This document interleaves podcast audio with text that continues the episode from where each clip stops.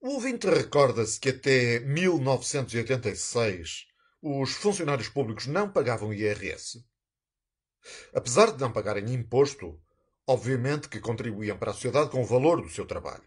E naturalmente não eram escravos, recebiam salário. Agora, se por absurdo o IRS fosse abolido amanhã em Portugal, todas as pessoas veriam o seu rendimento de trabalho subitamente aumentado, não era? Errado.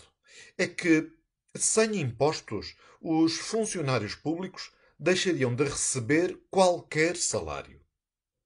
Em 1986, a situação era mais clara, mas hoje o pressuposto de base é exatamente igual ao de sempre. Os funcionários públicos são pagos com o dinheiro dos trabalhadores do setor privado.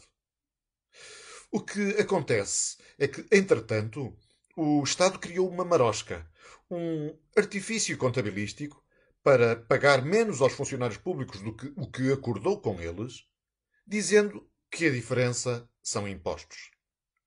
A situação explica-se facilmente, lembrando que o Estado é simultaneamente a entidade patronal, a entidade que faz a retenção na fonte do IRS dos funcionários públicos e a entidade que recebe esse imposto retido de volta. Repare que no setor privado não se passa assim, pois são as empresas que retêm o IRS aos seus trabalhadores, mas esse dinheiro não fica para as empresas. Todo o imposto retido é entregue ao Estado. Com os funcionários públicos, tudo é feito em círculo fechado. Em bom rigor, os funcionários públicos recebem mais num primeiro momento, para devolver depois uma parte do seu salário ao patrão.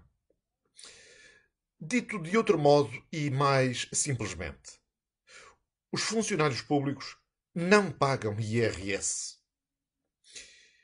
Que fique claro que os serviços públicos apenas são possíveis serem prestados na medida em que, primeiro, a iniciativa privada gere e acumule riqueza. E que também não restem dúvidas de que o contributo dos funcionários públicos para a sociedade se faz através do seu trabalho e não através dos impostos que dizem pagar, pois não os pagam. O valor do trabalho dos funcionários públicos será tanto maior quanto mais estes virem os restantes cidadãos como seus clientes e, por isso, responderem a estímulos de se tornarem mais eficazes, eficientes em suma, mais produtivos. Estou seguro de que não lhe agrada a circunstância de que quem não paga impostos decida em nome do ouvinte como gastar o seu dinheiro.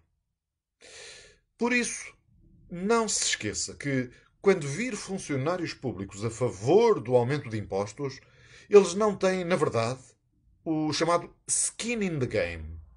Ou seja, não estão a aceitar uma maior carga tributária sobre si mesmos. Pelo contrário, estão a reivindicar que o Estado cobre mais impostos ao setor privado, por forma a existirem mais meios para aumentar salários na função pública. Quando ouvir os sindicatos dizer que os funcionários públicos pagam IRS, não acredite.